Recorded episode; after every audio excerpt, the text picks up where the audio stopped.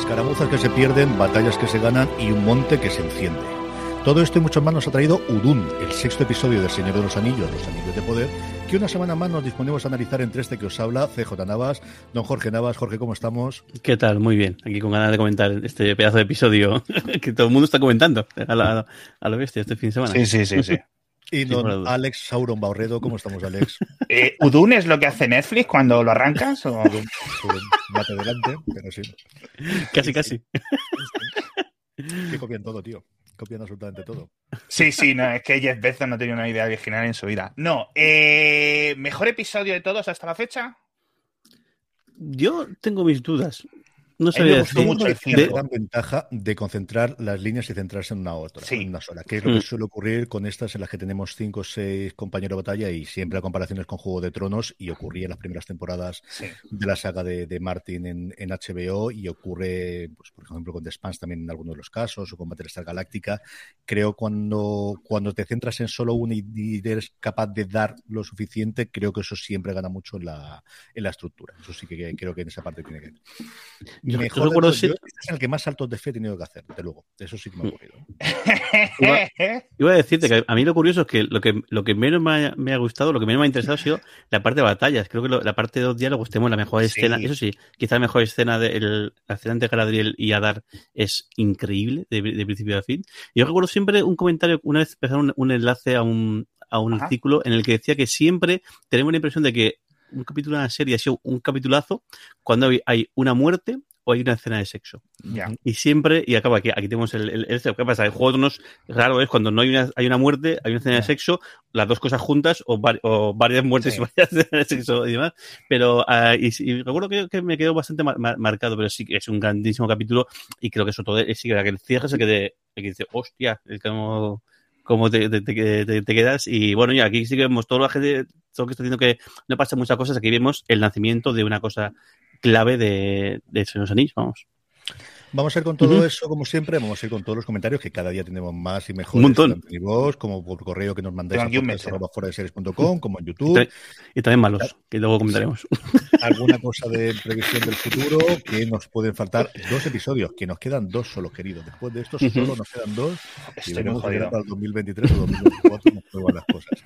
Antes de eso, Jorge, en actualidad Tolkien, tenemos como siempre el After Show que ya tenemos en YouTube con, con Deadline y además querías comentar algo de Twitter de Ismael Cruz Córdoba. Que sí, bueno, te, tienes que seguir a Ismael Cruz Córdoba incluido porque es maravilloso, porque además se está poniendo el, bueno, la, los pases de fotos. Bueno, está claro que este tipo va a ser la próxima estrella grande de Hollywood, o sea, no tengo ningún tipo de, de duda. La cantidad de cosas que va a hacer de aquí hasta la próxima, el, cuando acabe de rodar esa temporada que empezarán ahora en octubre, cuando acaben allá en diciembre, en el, o, o, no sé, o igual dentro de otros dos años, pero no creo, la cantidad de cosas que va a hacer este tipo va a ser fascinante. Pero me tiene fascinado porque la, la, el tipo, claro, está ahí encantado en, en un montón de, de, de, marcas de moda y revistas de, dejándose creer. Bueno, es que el tipo es guapo a, a, a morir. Pero luego está haciendo cosas interesantes. Uh -huh. El otro día lo, lo, comentamos y es muy curioso como el, en una entrevista que, que hacía que el que él no era la primera opción para ni mucho menos para Don Deal y de hecho mm. eh, se cayó del casting varias veces pero bueno que el, el, empeño del parece ser que el director del casting fue el que al final y, y que él, él, es muy cabezón y que estuvo ahí insistiendo insistiendo, insistiendo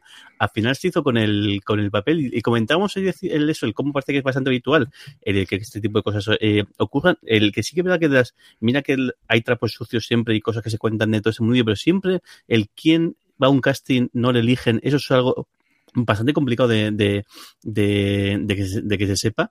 Y bueno, a saber cómo. Se, y ese mundo de. y, y, como decías tú, CJ, que, que, que, que, raro será que alguien no haya pasado por un casting en, en, en esta serie en concreto. Aquí yo creo absolutamente todos. Aquí la gran disputa siempre es de las distintas tejes, manejes, sin meternos ya en la siguiente parte, que son los agentes y el poder que tienen los mm. agentes. Es decir, ya no solamente la gente, sino la agencia a la que perteneces. O sea, CAA claro. es la gran agencia de Estados Unidos, lo es más todavía después de una fusión que se produjo hace un año, que a nosotros nos pilla muy lejos, pero si leéis noticias de los medios en Variety, en Hollywood Reporter, en PAC, el, tienen un poder brutal. Además, habían salido a bolsa recientemente. Hubo un grandísimo movidón recientemente, hace un año y pico, por los agentes que al mismo tiempo hacían una cosa que se llamaba empaquetar, que era que cogían una serie ya con un director y con un guionista metido, y eso no se puede hacer así como así. Y hubo una movida bastante gorda hasta el punto de que mm, la gran mayoría de los, de los guionistas de la costa oeste al menos despidieron a todos sus agentes y sus managers hasta que este se, se recibió. Al final el sindicato de guionistas, todos lo sabemos y recordamos, bueno, fuera de series nació precisamente la última huelga de guionistas hace 15 años, cuando se va a cumplir ahora en noviembre, siguen teniendo muchísimo poder, tienen mucho poder los gremios dentro del, del mundo del, del, espectáculo en Estados Unidos.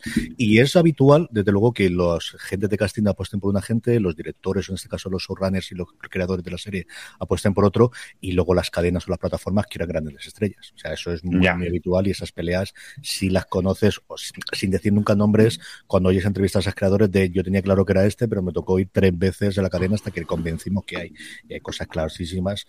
Para and Recreation, por ejemplo, me, que tenía muy claro que querían mi Poehler, pero mi Poehler en ese momento estaba embarazada y ellos sacrificaron el primer, tener la primera temporada 13 episodios y tienen solamente 8 y sacrificaron el hueco después de la Super Bowl que se lo habían reservado a la serie con tal de poder contar con Amy Poehler como la protagonista de Pass and Recreation en su momento. También es cierto que Mike Shure la conocía de, de haber trabajado en Saturday Night Live, pero esto que se está contando es el pan nuestro de cada día. Allí día de ahí, qué curioso. No, y con tanto dinero imagino que, porque al final esta se supone que es la serie más cara y hay demasiados intereses. Andaba el otro día con selfies por Instagram, nuestro amigo Ismael, con Orlando Bloom. Sí, sí. Así que, que, que, me recuerda un poco, ¿no? Orlando Bloom, que metió un subidón, que pasó de ser un desconocido a estar en todas partes. En, bueno, estuvo en Black Hawk derribado antes, ¿no? Algo así. Uh -huh. O sea que. que no, no, pero en esa película es que estaba todo el mundo. Entonces, había un montón de Mindundis que luego fueron estrellas, ¿no? Pero sí es cierto que lo que hizo Orlando Bloom, que yo me enteré que era moreno como 200 años después.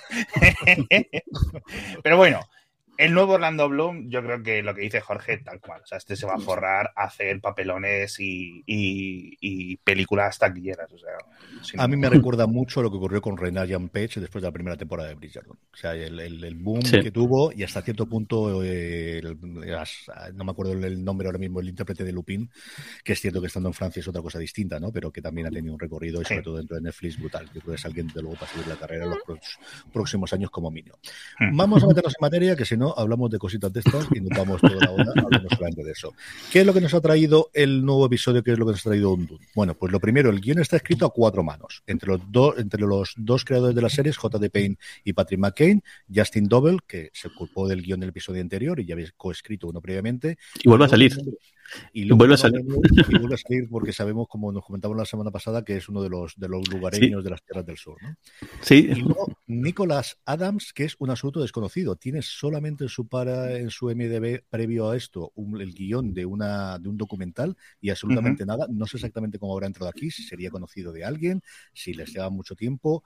Es cierto que aunque no tenga mucha cosa ni MDB, puede que hayas vendido guiones desde hace 10 años y siga viviendo de eso. Hay mucha gente ya. en Estados Unidos y en Los Ángeles que vive de escribir y cosas que nunca salen a la luz, pero que están ahí, que les da para comer y les da para pagarlo a la hipoteca. Pero como os digo, tiene solamente tres entradas en su MDB.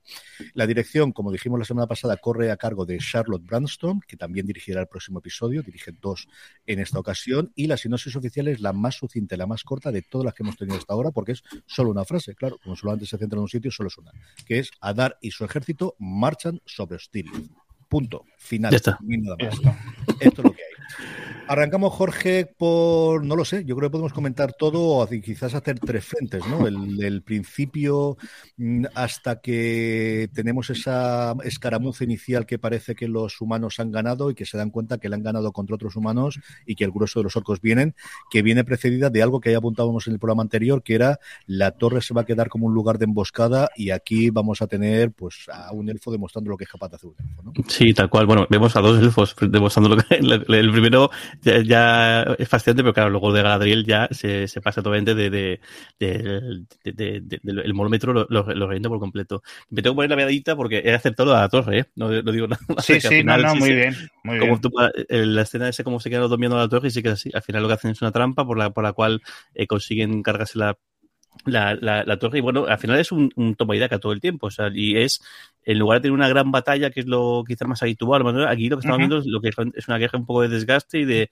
inteligencia. Uno pega, uno golpea primero, otro golpea a otro, sí. y así pim pam, pim pam, y bueno, y todo el tiempo engaños, subterfugios, y bueno, parece que hay una pequeña victoria al principio, vemos aquí eso a Arondir demostrando de nuevo lo que es lo que es un, elfo y, las cosas que, es capaz de, hacer.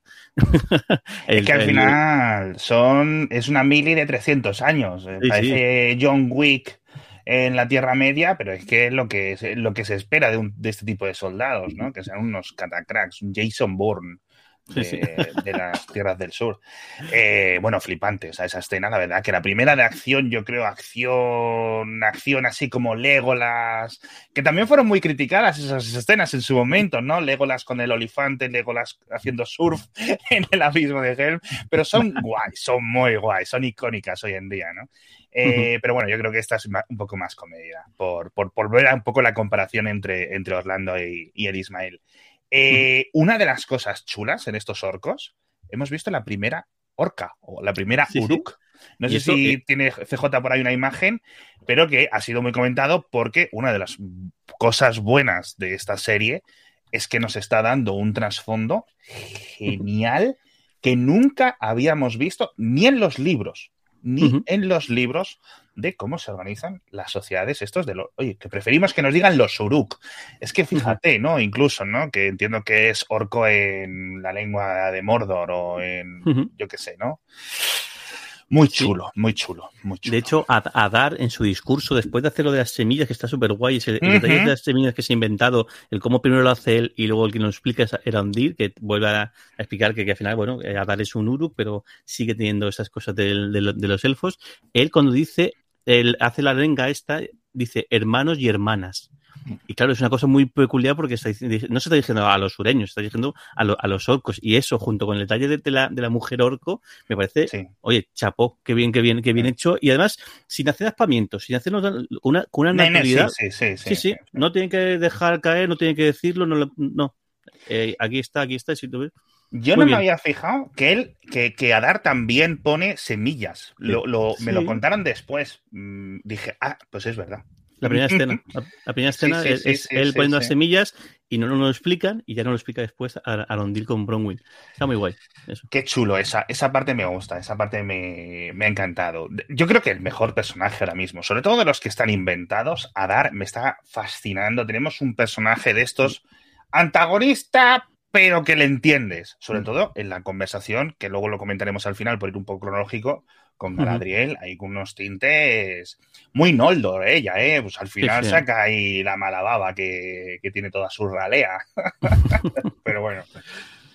Todo esto concluye con una pequeña escaramuza en la que ellos, horrorizados, descubren que la gran mayoría de los que les han atacado no son orcos, mm. sino son aquellos que, bueno, pues se fueron de la torre en su momento, cosa que yo me esperaba, ¿eh? O sea, yo sí que tenía mm. eso claro antes de que le ocurría. Sí, sí, yo sí que lo veía. Me No sabía si en este momento o posteriormente, pero sí que me lo veía venir. Y de repente ese momento de estamos encerrados, aquí no hay salida, no podemos hacer absolutamente nada hasta que llega la carga de la caballería que este sí que es un salto de fe, de han llegado hasta allí. Yo llevo un mareo de cuándo era de día, cuándo era de noche, cuándo era de tarde, hmm. cuándo era de este, pero bueno, llega la caballería. Yo, creo que está bien. Yo creo que está bien. Primero, en el anterior es que esto, esto sí se ha comentado mucho, lo que dices tú, CJ, ¿eh? y entiendo de dónde viene, pero yo estaba pensando, digo, tienen que llegar porque obviamente pues la narrativa va hacia que lleguen y han dicho ya, Primero, en el anterior episodio vivimos a Halbrand diciéndole, o sea, les pone el GPS, o sea, ¡pum! Este es el sitio al que tenemos que ir, con lo cual no han tenido que estar buscando ni nada. Y yo estaba calculando, digo, parece. Por lo que vimos en el tráiler, en el tráiler vimos que era de día cuando estaban los caballos y dije yo, bueno, pues acabará de pasar la noche y en el amanecer llegarán las cosas. Que mm, se me olvidó comentar en el anterior episodio de, de este podcast, pero esto es como un mini abismo de Helm. Las, las esquemáticas han sido muy, muy, muy parecidas. Unos pobrecitos, unos orcos atacándoles en una fortaleza, no sé qué, no sé cuánto, y luego llegan los otros al amanecer en caballo a salvarlos. La verdad que, que, que en este sentido está guay. Entonces yo estaba esperando, digo, ahora no puede acabar la batalla, no puede acabar esta parte porque aún no se ha hecho de día. Yo me acuerdo ver la comunidad del anillo y, y decir, no se puede acabar la película porque no he visto la escena de la nieve que salía en el tráiler. Y llevamos dos horas de película y no había visto eh, esos, esa escena, ¿no? Eso siempre me acordaré, aunque han pasado ya 20 años, tío. Eh, pero sí, entonces llegan justo por la mañana. Yo lo veo bien porque además dijeron, no, tenemos que subir por el río, no sé qué, no sé cuánto, etc. Lo que sí ha sido bastante gracioso por favor, pon la imagen del barco. Qué maravilla. Es brutal. es brutal. Porque, claro, en el anterior episodio veíamos el, el, el, la grúa con el caballo.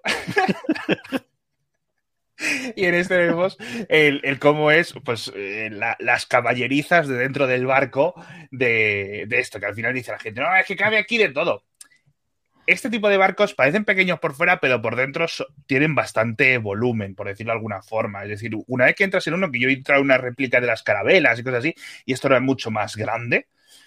Si tú vas a una, réplica o a un museo, ¿no? Hay un galeón, son cojonudamente grandes. hay muchísimos caballos, verdad. y además.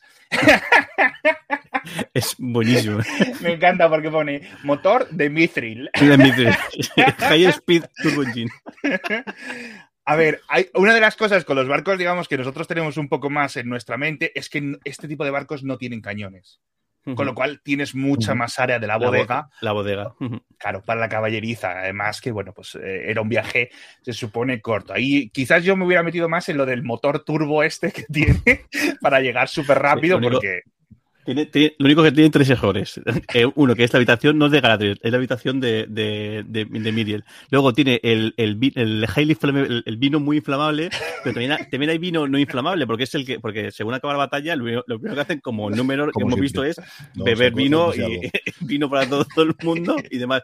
Y luego falta también ahí el, depósito de manzanas con el que da de comer a los caballos, como, como, Isildur, porque claro, tiene manzanas para tirar, porque gastan un bocado el caballo, otro bocado el el este y luego a tirar al mar, con lo cual hay que tener mucho. ¡Qué arcada! O sea, le da un bocado, le da un bocado al caballo y luego. Y vuelve a comerlo. Eso lo entiendo. Y luego el caballo ahí. Eso es amor animal. Y coge y hace, venga, a tomar posa con la manzana. Nada, el, yo aquí el único problema que tenía, yo es, no sé si es que habrá alguna escena que falte, pero esto es, o sea, a mí se me hace raro la escena de que llegan y empiezan todos al galope, o sea, el caballo tampoco no, no, soy un experto, no, soy un experto equino, pero claro, tú ir al galope eh, en mitad de la, y te tiras, no aguanta tanto seguro. Y creo que esta escena se podría haber resuelto fácil. Podrían hecho que llegan al sitio y se ven igual otra torre de vigía, igual que la de Osgiria, decir, mira, eh, eh, sí, nosotros estamos volviendo, pero los de esta torre no sabemos nada de ellos.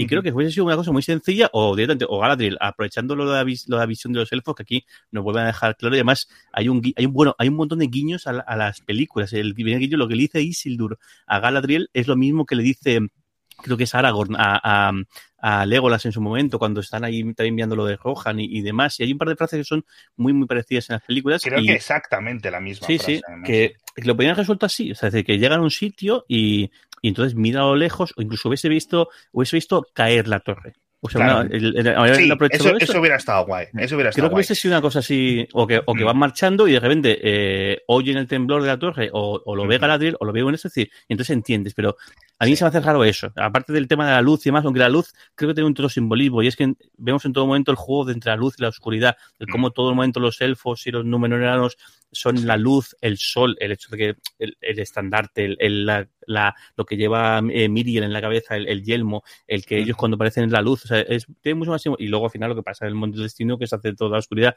Creo que mucho más, incluso las palabras, lo que dice Bronwyn con su, a su hijo, todo el simbolismo que tiene la luz oscuridad, lo puedo tirar más por ahí. Bueno, ya es una cosa más poética o más tal que, que esto que el, que el otro.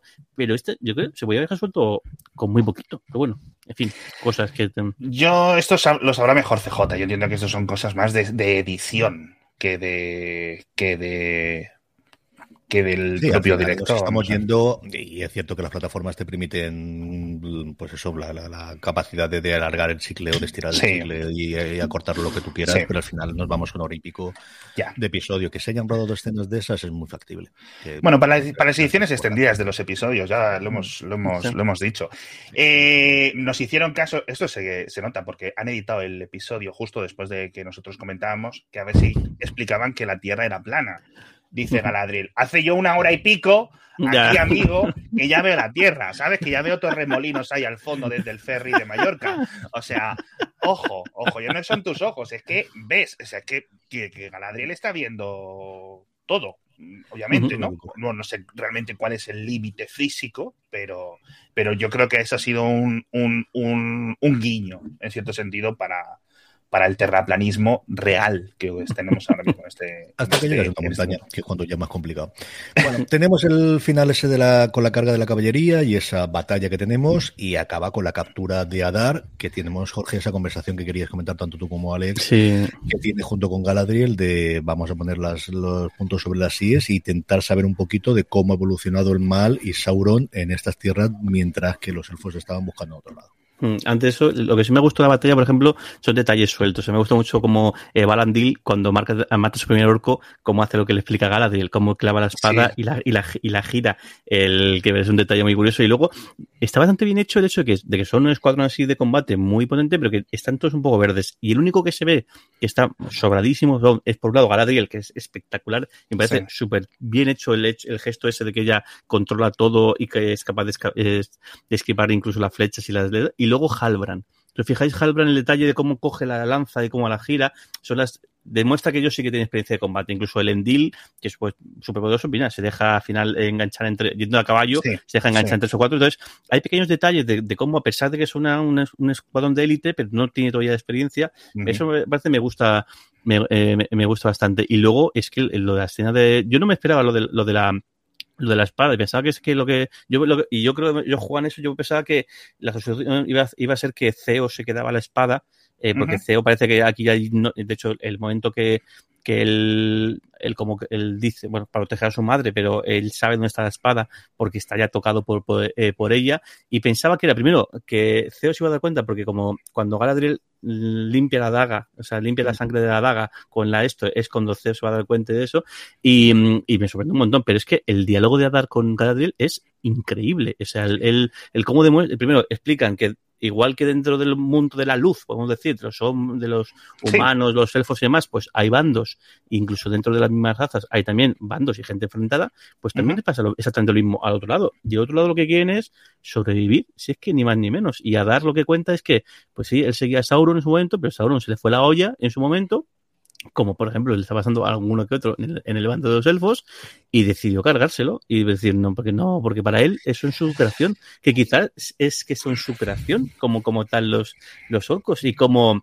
decide pirarse, eh, pasa de Sauron y lo que quiere es darle un hogar a su, a su que me parece increíble. La manera de tratar, de humanizar, de cómo, y además él habla súper tranquilo, diciendo, no, los orcos tienen nombre todos todos tienen corazón. Totalmente, y, y, y se Margot Galadriel está totalmente enloquecida porque lo único que conoce es el odio hacia los orcos, el que los orcos tienen que ser exterminados y además súper cruel. Y lo que, y bueno, lo que dice ella, dice, es que igual el, la heredera de, de, Morgoth bastaba con mirar del espejo, porque es decir, es que no solamente lo voy a matar a todos, sino que voy a matar a todos, menos a ti, para que cuando te mate el último sepas que, o sea, es que es súper. Lo que le dice el hermano de tienes que tocar la oscuridad, joder, si ya tocó la oscuridad. Sí, sí. Galadriel, mouse. Sí, sí, o sea, hay un momento que, en plan, Galadriel, chica, eh, párate un momento a, a, mirar el guion porque una chica rubia, eh, con el otro ahí diciendo, los que lo de tu raza, no sé qué, que soy tu que te voy a quemar el pelo. Eh, hostia, eh, un poquito heavy, pero yo creo que ese tono era, era el, el intención. Tocaba. ¿no? Para claro, es que ella cree que ya ha acabado todo. Ella cree, por fin tengo razón y por fin he conseguido mi venganza y por fin sí, sí, sí. acaba todo. Y claro, luego no, pues no. Sí, eh, aquí hay, hubo varias escenas en las que yo tuve que, que, ponerme, de esto que estás así un poco así, eh, tirado en el, en el sofá y me puse en tensión que le, cuando eh, Halbrand le va a clavar la, la lanza, oh, qué, qué guay eso, al suelo y le va a clavar la lanza y le, y le para la otra. Digo, hostias, lo van a matar sin que nos desvele. Yo, menos mal que, digamos, el guion nos ha salvado a dar un, un, par de episodios más, por lo menos. Y le dice, ¿no me recuerdas? Y yo, ¡buah! ¡buah! ¡buah! Madre mía, madre mía. Y no, al final no. Al final no, dice, no, no te recuerdo. Entonces, claro, yo, aquí estamos todos con la locura de que todo el mundo miente, o de que todo el mundo engaña, o de que no sé qué, pero ahí me, me puse en tensión porque era jorobadillo, ¿eh? Eh, eso. Y cuando después de la captura, Adar le pregunta a Halbrand, ¿tú quién eres? Y no le responde. Muy, muy de verdad, mala leche. Hay, mala hay, dos, leche.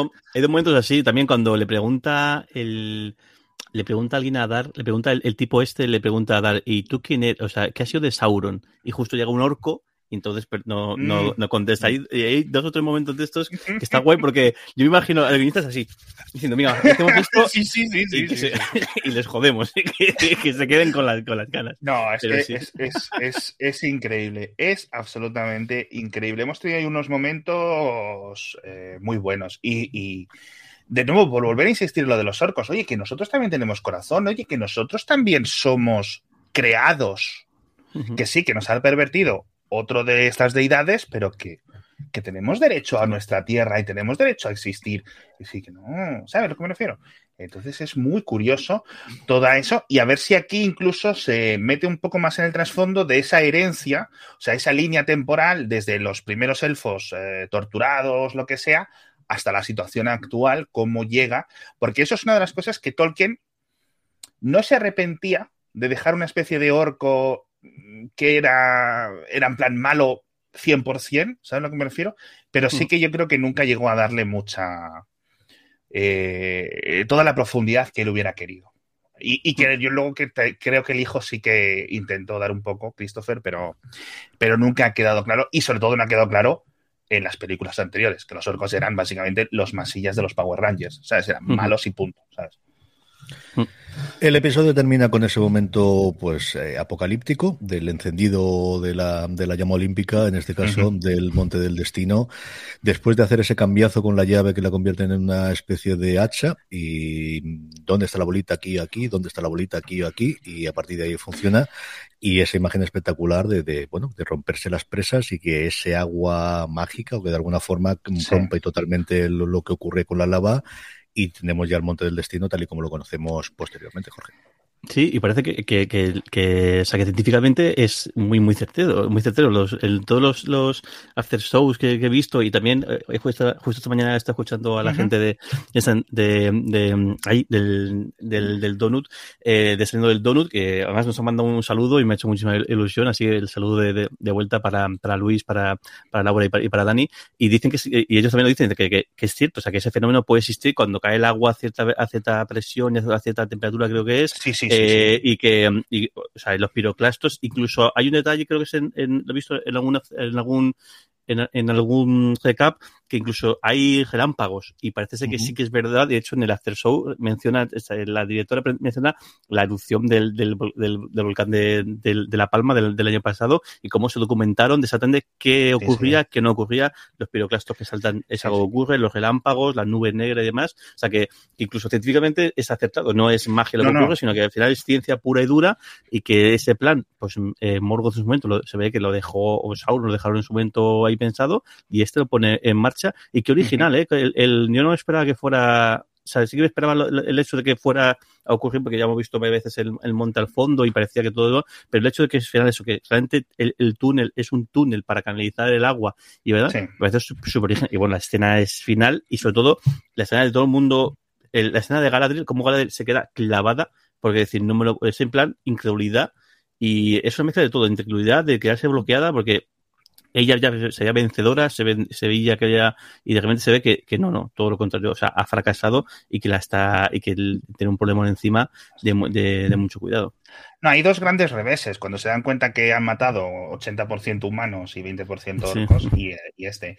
Sí, aquí tenemos un montón de imágenes de las que comentar, porque, jolines, eh, te he dejado CJ una que pone ya lo vimos o algo así, porque creo que una de las primeras escenas Justo. literalmente es esto es lo que va a pasar. El agua se va a caer y va a ir para el fondo, para allí, para el monte del destino. O sea, es increíble cómo no lo hemos visto. Nos hemos inventado 200.000 teorías, menos la que realmente es más obvia. Luego, lo del agua. A mí, yo recuerdo estar viéndolo con mi novia y me dice, pero el agua eh, hace esto. Y yo recuerdo que en conocimiento del medio, algo así, estos días que los profesores no tenían ganas de enseñarnos, ponían un vídeo, una tele de esta CRT de 200 kilos, y era alguien tirando garrafas de agua, de estas que puedes comprar en el supermercado, a un volcán. Yo imagino que en Canarias, algo así, que debe ser un entretenimiento así. Como y, hacía, y hacía catapum, la liaba, la liaba grande. Yo entiendo que el, el, el, oxígeno y el agua, o sea, perdón, el oxígeno y el hidrógeno que va dentro del agua, eh, desestabilizan y crean esas reacciones. Eh, pues imagínate un río o un embalse entero, claro. Está muy chulo, está muy chulo. Fíjate que aquí lo predijimos también, eh, pero mal, pero mal. O sea, medio punto, porque yo pensaba que esto va a ser el final del episodio 8. ¿eh? Cuando lo he visto aquí y luego, que lo comentaremos al final, la escena que te da todo el mundo naranja por la erupción, dije, ah, bien, si es que lo hemos visto en el tráiler, si es que cómo, cómo va a ser esto en el episodio 8. Luego, sí. al final hay, que fijarse las cosas, de, eh, Alejandro. Y otra imagen que quiero que pongas, eh, CJ, por favor, es eh, la de em, la que se ve, perdón, lo del Nazgul, porque en la escena en la que Wal, Wal, Walberg, Mark Wahlberg, Waldrich, Waldrich, no, no Mark Wahlberg. Waldrich, Wal, Walbrich, Wal, Wal, Walterio. Eh, pone la espada así en la palanca, el pachinko de Mordor este. Es muy, dice la gente, ¡guau! Esto es muy parecido a cuando los Nazgûl clavan en la comunidad del anillo las. Eh, eh, chico, tampoco hay muchas formas de poner una espada en un agujero. tampoco, no sé qué decirte. A nivel de teorías, está muy flojita, muy flojita, ¿eh? Pero tenemos, tenemos, yo creo que eh. CJ, yo creo que esta es la teoría más fuerte. Yo no sé si esto lo consideraría un spoiler y lo podríamos dejar para el final, ¿eh? Maravilla esto, ¿eh, Alex? Ahora y el futuro y sí, sí. yo creo venga, que sí, yo sí que lo comentaría. Antes de eso, momentos favoritos, aunque hemos ido salpicando muchos, momentos que te hayan gustado especialmente del episodio, Jorge. Ahí, bueno, eh, sabes decirlo, que el, el, primer humano al que le quitan el casco y desvelan que es el casco es Justin Dobel, que también lo ponían, no sé si en el actor o demás, el, el, que le quitan y está así y tal, pues, con lo cual imagino que ya no saldrá más como, sí. como actor porque su personaje ha, ha, fallecido. Yo creo, o sea, la, el, creo que el, sea, todo lo que nos da el, el lore, todo lo que está inventado, mm. o sea, el tema de, de las, el este de las, las, semillas me parece súper súper bonito. Además, y una cosa muy curiosa, y es que este rito, claro, el, recordad al principio, el primer capítulo, eh, dicen que los elfos no tenían una palabra para la muerte y que es algo que descubren después, con lo cual es una tradición que ellos, cuando empiezan la, las, las, batallas, inventan y crean, y además dicen eso, una nueva vida desafiando la muerte, una, en desafío de la muerte, si no me equivoco, que, que, dicen, y luego eh, el diálogo de, de, de Galadriel con, con, con Adar me parece fascinante, el cómo decir, de verdad, y mira que porque aquí siempre, siempre que se habla de los anillos y incluso la propia actriz de Galadriel, el de Nacer Show, lo, lo, dice, que es la quinta, no, en una entrevista que, que esto es como la quinta esencia entre, entre, entre la luz, la luz y el mal, y que no había grises, pero aquí estamos empezando a ver los grises. Y no, sí. no sé si tanto los grises, pero sí que el, el hecho de que aquí todo el mundo tiene depende de la óptica que lo mires, eh, puedes entender el que hace, por qué hace una cosa, que hace, y es que en ese diálogo de entre Adar y Galadriel, dice, es que si me aíslan el mundo y no sé nada, yo no sé si me pondría aquí del lado de Adar en lugar de Galadriel, porque es que lo de Galadriel es muy, muy bestia, y me gusta mucho cómo están tocando esto, cómo más tocan hecho eso de que Galadriel pues al final es lo que es aunque luego en un momento en un futuro pues será una persona mucho más pausada mucho más serena pero que, que es una, una tipa que estuvo muy tentada por la oscuridad y muy tentada por el por, por, por, no, por, es, por es, que lo que está diciendo desde NT eh, disfrutar con un genocidio o sea que es muy muy muy capre muy bueno yo creo que es la mejor yo de hecho eso, yo de las mejores escenas de incluso de, de, toda la serie, de toda la serie. Lo único que no, y, y lo que no me ha gustado es que han abusado mucho del recurso este de salvan a alguien a última hora. Sea, lo sí. pasa con Bronwyn y con, y con, y con Arondir, que la pelea de Arondir con el orco este granote me parece que está muy, muy, muy bien. Pasa lo mismo con, eh, con Isildur y con, y con, y con el, no, miento, porque es el que salva es Halbrand, que es el que salva, o sea, y luego otra vez lo, lo, y luego lo mismo. Otra vez, es lo único cuatro veces creo que he contado yo, en el cual sí, hay pasa. Una, Mira, algo punzante cerca de un cuello que al final no se llega y, a, y Alfred, que no, no, Alfred nos comentaba aquí en, en, en, en Twitch, la conversación del, del de CEO con Bronwyn sobre la oscuridad. Me parece súper bonito ese momento en el cual eh, el CEO recuerda su infancia y demás, y Bronwyn como... O sea, hay tantas cositas... Eh, me gusta un montón que recurran a la poesía, que es una cosa muy... A, a, música, a la música, por un lado, hemos visto, y a la poesía, porque es una cosa muy... En todos los libros de Transiciones Anillos, como en El Hobbit, el recurso de la poesía, de la música, la música no podemos escucharla porque al final son, son libros, pero me parece muy, muy bonito que estén haciendo muchas menciones y estén repitiendo este tipo de sí. este, recursos, vamos. Momentos especialmente que te hayan gustado a ti, Alex. Yo, los, eh, como nos ha dicho todos Jorge, pues ya a mí me gustó eh, cuando le tiran una flecha a un pueblerino de estos y se cae así eh, por la paja del techo, así, como, como, deslizándose, que me, ha parecido pues muy, guay, como muy de vídeos de primera, ¿sabes? Eh, en cierto sentido. Eh, es, pero vamos, las conversaciones con Hadas, la las frases estas de, de Bronwyn al hijo, etcétera, la verdad que todo, todo, todo, todo espectacular. A mí de escena de batalla me ha gustado mucho cuando entra la caballería con lo de las cadenas para, para atacarlos del medio, que yo no recuerdo haberlo visto nunca. Yo sí. Diciendo que al final los caballos en una cosa tan... En un poblado, pues al final no tienes la capacidad que tienes un campo abierto, ¿no? De los caballos, y lo vemos con la cantidad de, gente que se les sube la grupa y que les atacan y que hacen caer los caballos. Pero ese momento inicial de, vamos arrasando con las cadenas por en medio y tiramos todos los orcos al suelo, ese me ha gustado mucho. Yo no recuerdo, es posible que, que no sea la primera vez desde luego y que sea algo basado histórico que se haya hecho y yo no recuerdo haberlo visto desde luego nunca antes. Yo decía que sí lo he visto porque en un trailer se medio vio como una cuarta de segundo, ¿no? Porque es un experto en, técnicas de guerra medievales, Sí, sí, es cierto que salía en alguno de los trailers, yo creo el de la semana pasada que comentamos, o si no en el largo extendido que salió antes del principio de la serie, al menos en la, el momento inicial de esa carga y alguno de los orcos cayendo sí que se había visto, pero desde luego a mí me ha gustado mucho. Vamos a mirar el futuro y, también, y, nos, faltaba una, y la escena entre Isildur y el Endil. Me parece que es bastante eh, cuidado. Y hay una cosa que, que en una entrevista eh, a la. Que aquí empieza a dejar. Hay dos menciones a la madre de, de, de Isildur, a la, esposa del, Endil, que es un personaje que yo creo que no llega a comentarse en, en, ninguno de los escritos de, y, demás, pero la actriz que hace de, de Earien, Earien, la que es la, el personaje inventado que es la hija de Isildur, ella deja caer en una entrevista, no sé si eh, porque se lía o no, se, o no se lía, que dice que la madre de su madre, o sea, la madre de Isildur y suya y de, Narion, muere ahogada, que esto lo podemos, salvando a Isildur. Y entonces, yo creo que eso es una ¿Ah, invención, sí, sí, sí, lo dice, lo dice ella en una, lo dice ella en es que yo creo que es en, o en Nerd of the Rings, creo que es, el, el, o en Screen, o en Screen Crash, no, no estoy seguro, creo que es en Nerd of, the, of the Rings, y ella dice, ella muere tal. Entonces, claro, es un detalle que todavía no nos han dejado caer y que en un momento saldrá, porque claro, también el pesar de Isildur viene por ahí, porque es que el, y claro, y muere ahogado, que encima con los en menores tiene mucho, mucho sentido porque el mar siempre tiene la razón. Con lo cual, que morir ahogado es una, es manera muy jodida de morir en, eh, ahí. Y, esa, y esa escena que empieza otra vez a un poco a retomar el contacto después de que el Endir lo tiene ahí un poco eh, machacado. Pero esta empieza un poquito a. Y me gusta mucho pues, esta escena. Luego, escena de Halbrand, no sé qué, todos felicidades, gente. ¡Pam! El palazo del, del, del Monte Destino. ¡Buah! qué guay. Qué momentazo. Sí, además no se sabe absolutamente nada, porque yo están mencionando tanto a la madre, creo que, bueno, también lo cuenta que Lendil dice, no, murió ahogada, no sé qué, no sé cuánto, eso es como dices tú.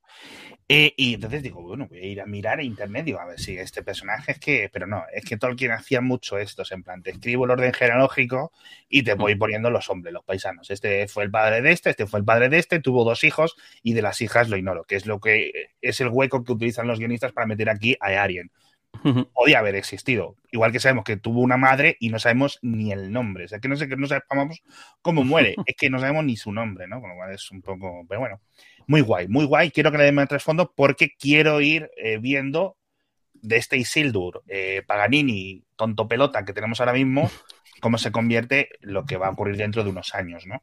Quiero verlo en esta serie, la verdad. Vamos ahora a mirar al futuro y vamos a mirar, como siempre, teorías y cosas que tengamos. No conocemos nada más sobre el extraño ni sobre los seres de blanco, porque esa trama la hemos abandonado durante este episodio. Tenemos un añadido aquí que es el momento en que Adar dice que mató a Sauron, que no sé cómo hay que tomarse esto, si se toma como, pues eso, una cosa grandilocuente, o es que se ha quedado atrás, o es que ahora yo soy Sauron y está dentro de mí, o Sauron somos todos, o exactamente qué. Y luego, aparte de eso, yo sé que Alex, tú tienes varias teorías más. Sí, a ver, yo creo que esto es mentira. Eh, o que él cree que lo mató. Porque claro, al final la motivación es estoy cansado de que cojas a mis hijos y los utilices para tus pociones mágicas y para tus conjuros. Es que tiene que joder muchísimo, ¿no? Me recuerda un poco a Juego de Tronos, los sacrificios de Craster con los hijos para crear los, los, zombies estos, no me acuerdo los nombres, los zombies azules. Eh, un poco, en cierto sentido, eh, me ha recordado a eso. Entonces, esa enemistad o esa animosidad entre Sauron y Adar tiene que existir clarísimamente, con lo cual mm. que, que, que están trabajando codo con codo, ya imposible, descartado. Es decir, que no está avanzando en el terreno porque Sauron está eh, pagando el ticket del, aparcamiento mientras, mientras no. sí, porque de hecho el plan es un plan de Morgoth. Lo momento lo comentas, es un plan de, es como una especie de, plan de, de, en el caso de que el plan de, que Morgoth al final eh, pierda, eh, es decir, que él está haciendo un plan de Morgoth, no tanto de, tanto de Sauron. Y lo, lo curioso es que el, puede tener razón, porque Sauron es un maya. Es decir, dentro, de dentro del panteón de los dioses, como el escalón que están los Istari. El mismo que los, los, magos, igual que los Valkos, es decir, que puede haber fallecido, puede haber matado su forma física. De hecho, vemos que luego cuando, el niño único retoma la forma física, pero tal, pero aunque su forma, física eh, perezca, su quizá alma no es una palabra que nos decir, pero bueno, para que nos entendamos, su alma sigue existiendo, su esencia. Y de hecho, si ya está jugando, porque dice, él rompe con Sauron porque está trastando demasiado con, con, con, con el mundo invisible, el mundo no, que, no, no se puede ver. Em, el, eh, quizás es que al final sí que, sí que lo consiguió. Él, dice que no consiguió. Que sepamos, ha ocurrido dos veces que Sauron le han quitado el cuerpo y, se ha ido por ahí eh, hecho ente bola eh, cósmico fantasma, ¿no? Eh, con lo cual que hubiera ocurrido una tercera vez o cinco o diez veces, posiblemente que no, lo sabemos ahora, que esto es una, cosa de perspectiva. Eh, esto lo que ha dado pista es que la gente diga, bueno, pues como le ha matado, hay una resurrección clara, que es el hombre meteorito este, con lo cual es la, la reincorporación, no sé si se dice así, el nuevo cuerpo y como justo en el anterior episodio hemos visto que parece que es un poco malo, etcétera, yo de verdad, yo me gustaría que este hombre meteorito barra extraño no fuera ni Gandalf ni Sauron, pero al final yo creo que empiezan a, tener demasiadas piezas. Que sí es cierto que hemos visto cosas que nos parecen excesivamente obvias, que simplemente son el despiste. Yo sigo esperando que sea el despiste, pero ya son muchos, son muchas cartas, la verdad. Bueno, vamos con tu tutoría. Alex, que esto es primicia eh, todo el mundo. Sí, sí, sí. De hecho, quien, esté escuchando esto, en, quien, esté, escuchando esto en podcast, les recomiendo que se meta en, en, en, vídeo. Luego, luego, ahora cuando termine, súbelo a, Twitter porque merece la pena, porque esto es primicia que lo ha visto Alex y es maravilloso. A ver, en la armadura esta que le han hecho de escamas de pescado, se le ve que una parte tiene precisamente ahí como unas cadenas o una malla grande no sé qué, que luego, y esto yo me fui a mirarlo a ver si era verdad en, en el retorno del rey, el disfraz que tiene o la caracterización que tiene el rey de los muertos tiene esa misma parte. La tiene en el hombro, sí es cierto que la tiene en el hombro, pero quiero decir, para una de las teorías de que Halbrand es o en el futuro será el rey de los muertos, aquí puede encajar porque la verdad es que es, parecido. No voy a decir que es igual, porque no es igual, pero es muy parecido y podría ser, podría ser. Pero bueno. Yo estoy dentro totalmente de eso. a, tope. Y voy a defenderlo a muerte. Y, y, si, y si no es verdad, guionistas de Señores Unidos, por favor, tenéis tiempo de sobra para cambiar la historia. Ahora mismo reescribiendo los guiones, ¿no? Como sea, porque como, esto... como cuando George Martin, entre el primero y el segundo, el, segundo y el tercer libro, le descubrieron lo de que John era el hijo de no sé quién y tuvo que ponerse a cambiar el final de los siguientes libros, ¿no? Eh, yo qué sé. Puede ser, puede ser, puede ser. Eh...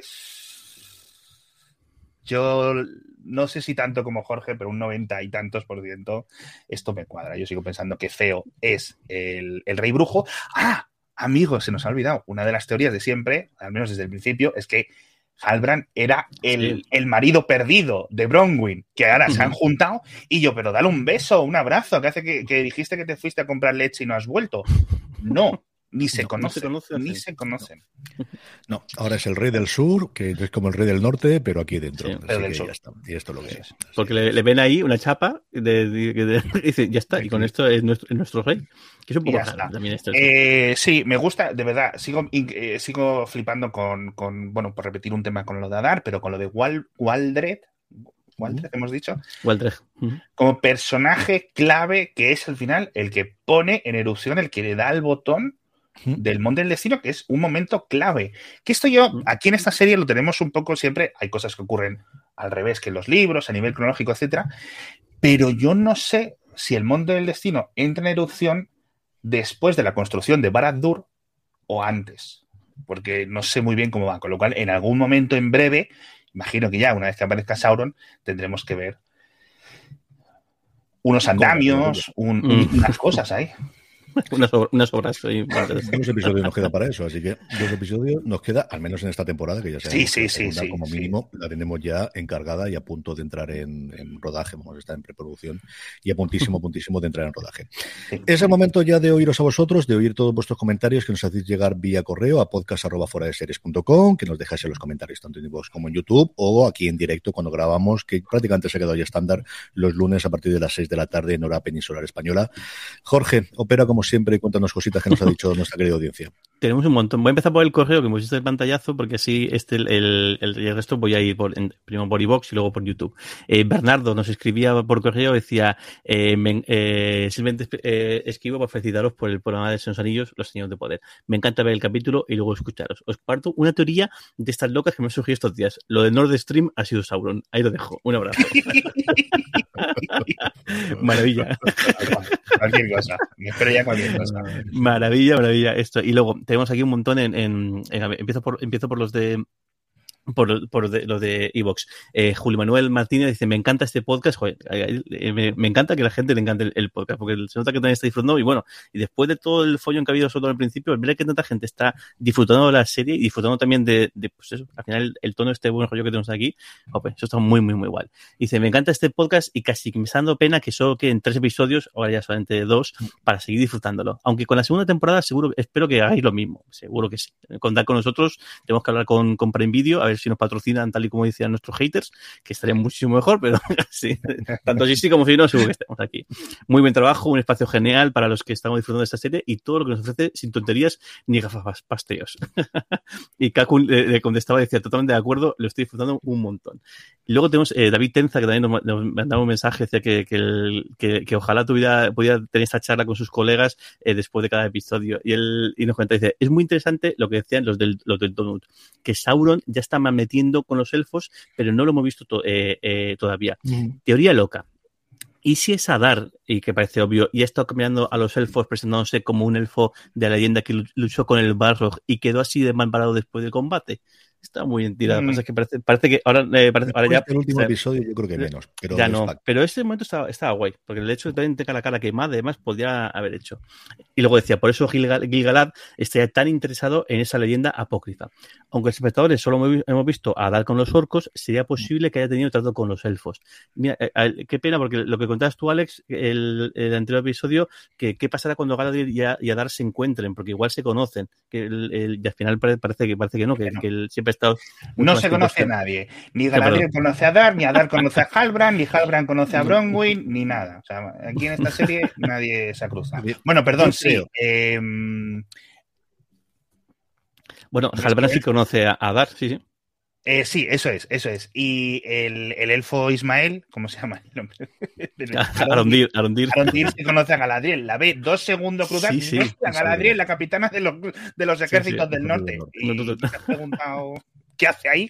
¿Qué hace? Sí, no, eso no le pregunto después tampoco. Es un poco random este, este, este rescate, pero bueno, imagino que luego ya, se lo cuentas. Al final del mundo ya está. Sí. Yo sí que creo que Sauron ha tenido que estar mmm, o desde el principio con todo el proceso de Celebrimbor, o es decir, yo creo que la semillita de la única salida que tenéis para seguir siendo inmortales es esto de aquí y es este metal que está en tal sitio. Yo creo que alguien se la ha tenido que meter. Que no lo hemos visto todavía exactamente quién es, pero, pero creo que sí que viene de ahí, de luego. Dice, también decía que no era un dios todavía, es cierto. Eh, Quizás sea, sea, un, sea, un, maya, pero gracias a sus hechicerías, pues acaba teniendo más, eh, más poder que los magos, que también son mayas. Parece referirse a que una vez ponga en, plan su, en marcha su, su, su, plan, se, ya se podrá eh, equivaler a un, a un, a un dios, sí. Como su antiguo maestro eh, Morgoth. En fin, ya se soltó mi física del día, seguro que no sea así, pero es fantástico que eh, en algo que está tan establecido como el legendario de Tolkien podamos hacer sí. tantas teorías y Eso. tener tantas dudas y sorprendemos eh, tanto. Me, me, acuerdo mucho esto el, en el After Show, como le dice, hay un momento que están el, el actor de, de, Theo y el actor de Isildur, y el actor de Isildur no, estoy un poco nervioso. Dice, ¿por qué estás nervioso? Si todos sabemos lo que a tu personaje le pasa, nervioso estoy yo, que me puede matar en cualquier momento. me parece súper gracioso. El actor de Isildur sabe que hasta el 5, hasta el 508 llega. él seguro, con él, él no puede, o sea, guste más, ya, ya te que muy parda para que no siga hasta el final de, de, de, de la serie. Luego, sí. José Ramón, José Ramón decía, la constelación que busca el extraño y que traza en la Tierra, ¿no os parece símbolo de Gandalf? Creo que es justo invertido, que también es una, el, lo comentaba el, en teorías y demás, es justo la runa, pero al revés, con lo cual también el primer guiño de que mm. podía ser Gandalf eh, viene de un poco, un poco de, eh, de ahí. Luego, eh, Ria nos dice, buenas, dices, estoy muy agradecido de que la serie os guste tanto como a mí. He navegado por la red y estoy cansado de las críticas de pseudo-tertulianos que algunos incluso ni han leído los libros que tocaban. Está claro que nunca yo el gusto de todos, pero para mí es un gusto ver la serie y no quiero que se acabe nunca. Viva el Silmarillion. eh, San Gruncho dice, estoy desde que vi el sexto capítulo esperando vuestro programa. Dice, no sabéis lo duro que es no poder hablar con nadie a serie. Capitulazo. Y Tutanjamón decía, dice, se me ha hecho el culo de versicola con, con el sexto episodio. Sí, es que es la sensación que tenía mucha gente, lo de que era el mejor episodio. Sí. sí. Y luego tenemos aquí, bueno, más en, en, en YouTube. Eh, Francisco González dice: Para mí, Halbrand sigue siendo es Sauron, sí o sí. Aquí, aquí, vamos a esto. Eh, Luis Jara nos dice: Genial podcast, que me estoy quitando de todos los debates tóxicos y me voy a quedar con debates como el vuestro, donde se disfruta de lo que nos, ha, nos han dado. Eh, me siento muy identificado con vuestra manera sana de disfrutar y de ver la serie. Así que contad conmigo cada semana. Pues muchísimas gracias, eh, Luis. Y luego tenemos este domingo que, que nos da también para comentar algunas cosillas. Domingo Gallardo dice, enhorabuena CJ, Jorge y Alex. Todo el lunes estoy ahí, pendiente de que saquéis el episodio para pasarme un buen rato escuchando, escuchándolo. Soy fan de Tolkien, pero no, no super fan. Leí los anillos de joven, allá por los 80, y me enganchó, pero me quedé ahí y en el Hobbit. Nada del Silmarillion y nada de lo que Dios publicando su hijo. Dice, así que tengo un par de preguntas. La primera, ¿podrías explicar alguna cosa sobre los Valar? Son como dioses, ¿no? ¿Qué poderes tienen? ¿Lo Alex, ¿lo quieres contar tú? ¿Lo cuento yo? Eh, mm. imagínate el panteón griego en el que hay, ¿no? Había como seis y seis, seis mm. hombres y seis mujeres, creo, ¿no? Y más o menos cada uno. Eh, siete y siete, ¿no? Vale, perdón. Y cada uno tiene. Ah, perdón. No, no, no, decía, no en, en, este, en el de ah. esos años son siete y siete. Siete y siete más uno. Eso es. Y cada uno más o menos se asocia a cosas. Uno se asocia a los océanos, otro se asocia a los bosques, otro se asocia a la caza, ¿no? Etcétera. Y luego cada uno tiene como diferentes subalternos, que es lo que le dicen los, los, los mayas, ¿no? Eh, los mayas son intercambiables, es decir, pues eh, Sauron, que era Myron, era de, de, de Aule, creo, ¿no? Y se va con Morgoth. Es decir, en cierto sentido hay como dioses fuertes y dioses menos fuertes, en cierto sentido. Por, cierto, lo que decía antes el Adar dice, de momento no soy un dios, eh, a lo mejor esto es un poco más figurativo que, literal, pero sí es cierto que hay elfos que son mucho más poderosos que un montón de entidades, o sea, o sea, Océanor y la propia Galadriel, que el otro día estaba repasando y, se, la consideraba la, el elfo o la elfo más poderosa después del propio Feanor. O sea, ojito con la señora que tenemos aquí. Siempre estaba el miedo y una de las teorías que lleva la gente construyendo 50, 60 años era que hubiera, que hubiera como se hubiera liado si Galadriel no rechaza el anillo cuando se lo ofrece Frodo, porque es un momento de tensión, claro, ¿no? Así que, que, ya es que tiene esa tentación y tiene ese ímpetu y esa mala baba. Eh, grandísima, ¿no? De hecho, Feanor está a punto de vencer a Morgoth, pero eh, los Balros salen en su ayuda y por eso rechaza. Y Fingolfin, que es el tío de, de Galadriel, se planta con, su, con un par de la, puerta de, la, le llama le llama a Morgo le dice señor de los esclavos y le hace salir y se pega de hostias con él y le llega a herir siete veces e incluso en una herida del pie bastante profunda pero como como Sauron como Morgoth es un, un Valar no puede eh, eh, morir pero fin al fin le, le revienta a, aguantazos y luego pues una águila de Manguel le salva su, su, cuerpo o sea que, son muy muy, hay, elfos muy muy poderosos y por eso el, el rollo de Galadriel del pedigrí o sea que es que Claro. Es que esta tipa es, es vamos, es, pues, top. Ah, muy, muy, muy top. Es, es, muy importante el, el, tema de quién es tu herencia o de tu genealogía en, en, todas las obras de Tolkien. Eso es, es, clarísimo. Al final, tú eres de quién eres y eso es lo importante porque hay mucho de esto en, toda la obra, en toda, toda, toda, toda. Pues los Valar son como el segundo escalón. el, curioso es que el panteón de, dioses en, el, en, la Tierra Media, en sus anillos, es como hay un gran dios que se llama Eru o Ilúvatar. Casi todo en los anillos, casi todo Tolkien le ponía menos dos nombres. A veces incluso tres nombres en función de si fuese el nombre antiguo, el nombre élfico, el nombre de tal, no sé cuándo. Es como el que es el, que también se refiere a él como el fuego, la llama, el, fuego eterno, ¿es el fuego eterno, el fuego tal, que de hecho aquí lo lo comentan varias veces, el, el hecho de, el, lo que le dice a Dar a Galadriel, dice, nosotros también somos hijos del fuego, del fuego Sí. de la llama, es porque De la llama imperecedera. la llama imperecedera, justo, es, somos los hijos de, de, de Eru, de Ilúvatar. Eru Ilúvatar es la primera entidad, entonces crea los Valar, que los Valar son los que le van a ayudar a crear el mundo, que son 14 más 1, porque son 14 Valars, hay 7 muy poderosos, 7 menos poderosos, los poderosos son Mangue, es el más poderoso, que es una especie de pues, eh, Zeus, y luego más dos tienen pareja. Está también Aule, que es el, el herrero, que es el que crea los enanos, que le llaman eh, eh, Mahal, el rey de los enanos. Yavanna, que es su, mujer, que es la, la, que, la diosa de la naturaleza, que es la que menciona a Arondir sin decir Sí. su nombre, porque no pueden utilizar el nombre, porque a Yavanna no le mencionan los apéndices y solamente en el Silmarillion, y como no tienen derechos, pues no pueden mencionar a, a Yavanna. Y luego está Ulmo, que es el de los mares, que lo vemos en una estatua en número cuando, cuando empieza, bueno, hay unos cuantos más, pero si lo puedes buscar es más. Y lo bonito de esto es, bueno, y luego el más uno es Melkor, que Melkor es el que luego eh, Feanor acaba rebautizando como Morgoth, que Morgoth es una manera, eh, es un insulto. O sea, realmente Melkor el- es un nombre normal, Melkor es el hermano de, Man- de, de Mangue, eh, que es el más poderoso de, de todos, eh, y lo bonito es que el mundo, la Tierra Media, o sea, bueno, la Tierra Media, todo el mundo, se crea con música. O sea, la- le- lo decíamos antes de la música, lo importante que es en la obra de Tolkien, es que Eru eh, hace- empieza a Sí. cantar y los Valar cantan con él y Melkor eh, lo que hace es que cambia. Y si os fijáis, la intro de, la serie es un reflejo de la creación del mundo. Oís la voz, una voz angelical, una voz que tal, y de repente cómo aparece un, surco negro, el surco negro es Melkor, es, es el, el, eh, el momento dado cuando la música del mundo se empieza a crear, empiezan a crearse las cosas, los ríos, las montañas, Melkor cambia el tono porque él está enfadado, porque no te- él tiene todos los tiene todos los secretos del mundo, pero alguno todavía que le guarda eh, Eru no se, lo, no se lo revela. Se enfada y entonces ese, ese no- tono discordante en la creación del mundo, que es súper bonito. Y de hecho, es muy guay el, el, el, guiño que hacen ahí. Bueno, ya está. Y tampoco vamos a quedar porque tampoco vamos a ver locos. Y luego dice, ¿podría ser uno de los Valar eh, los que van detrás del extraño? No, no creo, porque los Valar no tienen personificación. De hecho, los Valar solamente intervienen y no personalmente cuando, E- Eare- cuando Arendil, que es el padre de el padre de, de, de Elrond y de, de Elros, les pide ayuda, pero les, les manda ayuda en, por ejemplo, Manwë manda a a las águilas, otros mandan tal, pero no intervienen directamente, o sea, no tienen, no llegan a esta red, con lo cual no creo que sea. Luego dice la segunda, las habéis mencionado muchas veces a un tal rey brujo.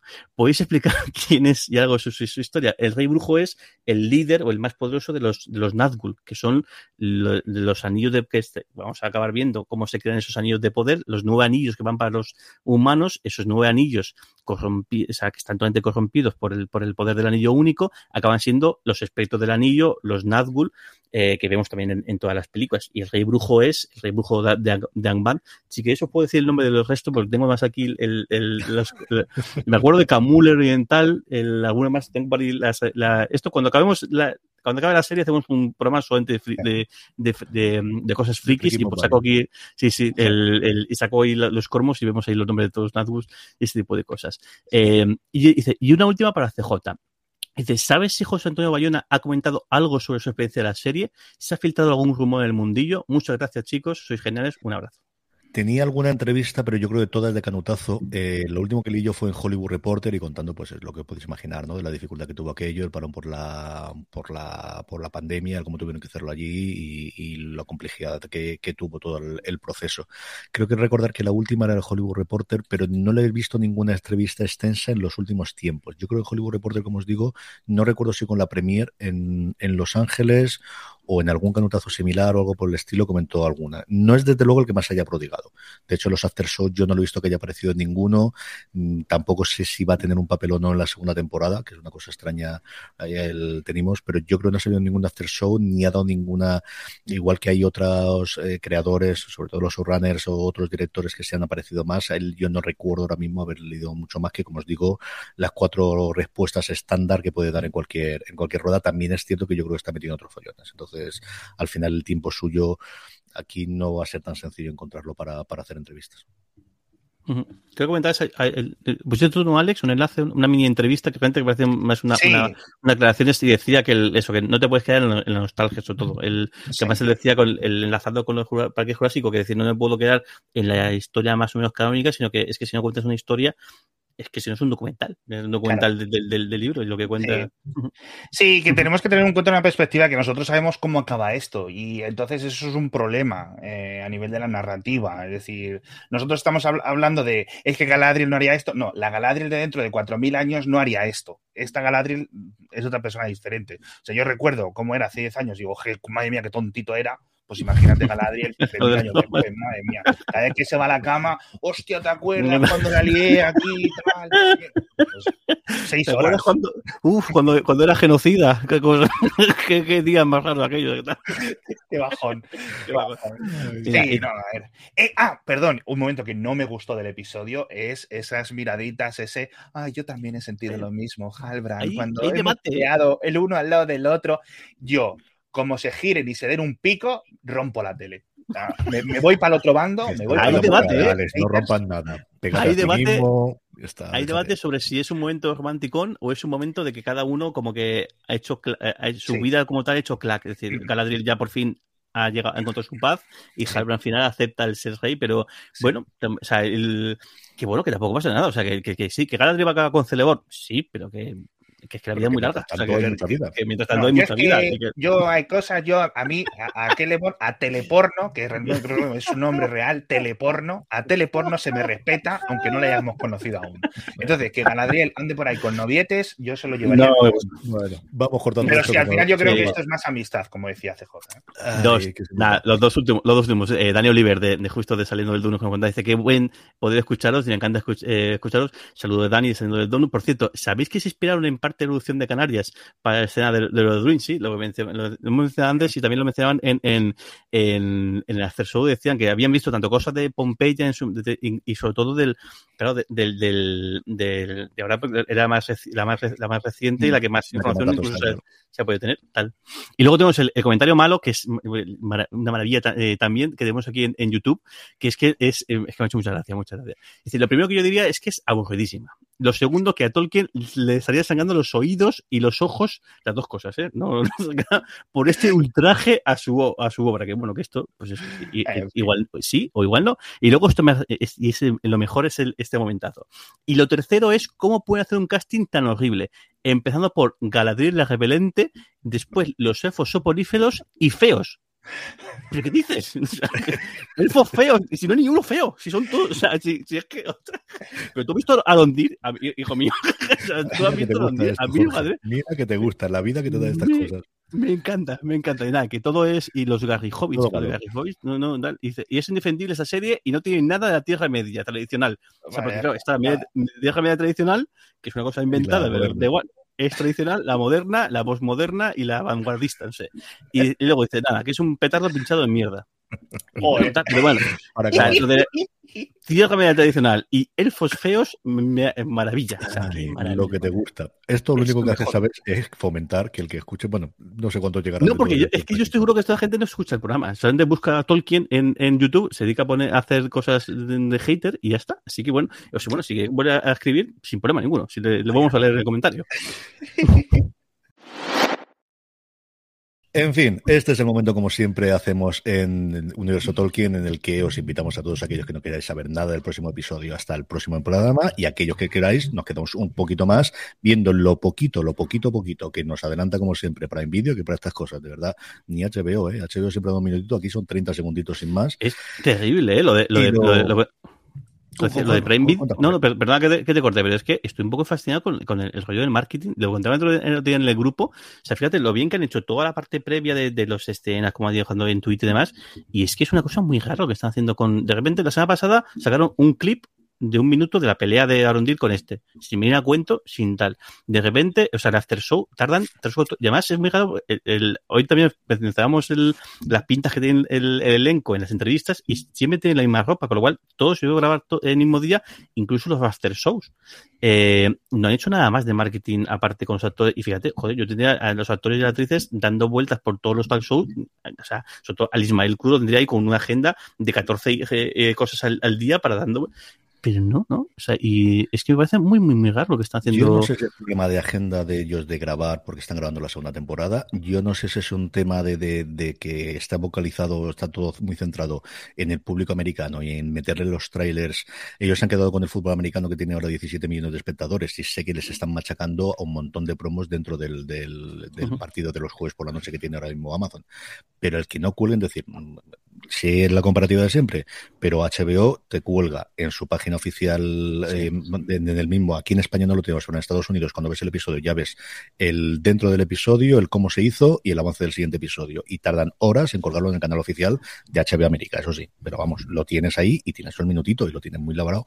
Y aquí no sé si les ha pillado el toro, no sé exactamente si esta es la intención que ellos tienen de, de llevarlo por otro lado, pero a mí me sorprende que tengamos simplemente esto. Pero bueno, que esto es lo que hay, así que vamos a pararlo, vamos a hacerlo como siempre y vamos a comentarlo, ¿vale? Vamos para allá. Venga.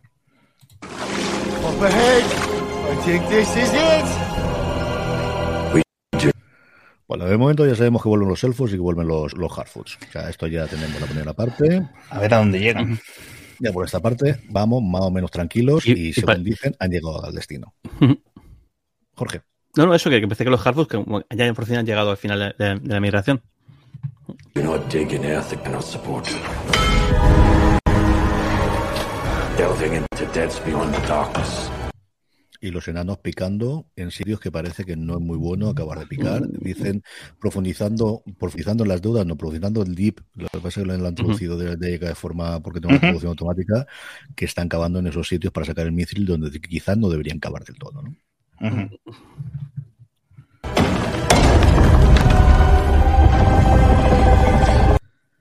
Algo malo parece que hay con el extraño, porque uh -huh. vemos aquí um, con mucha cara de susto a los que no deberían tener cara de susto y vemos las fuerzas, no sé si va a romper algo, no sé si se va a reconvertir en alguien o, o va a salir de la crisálida algo. The time has come.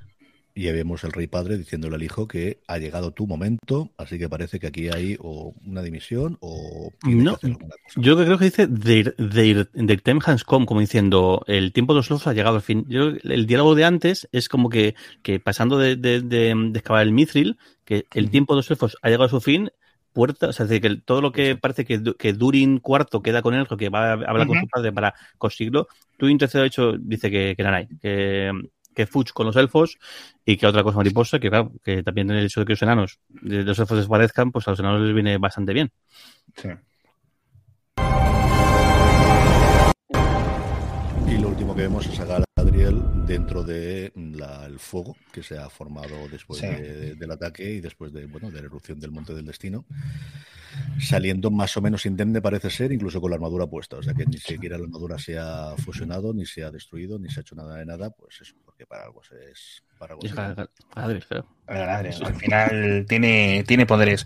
No, pero está muy guay. Yo he visto gente en internet que ha calculado incluso las distancias buscando papers científicos de cuánto tardan los piroplastos estos en una erupción en llegar y dicen, bueno, si han sido tres segundos, esto significa que son 140 kilómetros, no sé qué, se han puesto a calcular el agua del embalse. No sé si me, me maravilla más que haya gente que lo haga o que sabemos que Alex lo está buscando. Entonces se dedica a buscar ese tipo de cosas. Esto me encanta.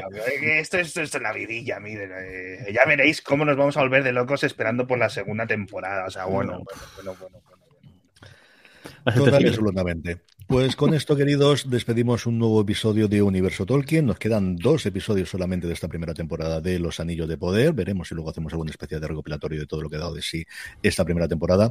Don Jorge Navas, hasta el próximo programa. Un abrazo muy fuerte. Hasta el próximo. Beso. Don Alex Barredo, un abrazo muy fuerte. Hasta el próximo programa. Nampat. Nampat. Nampak. Gran palabra que nos han dejado ahí. Nampak.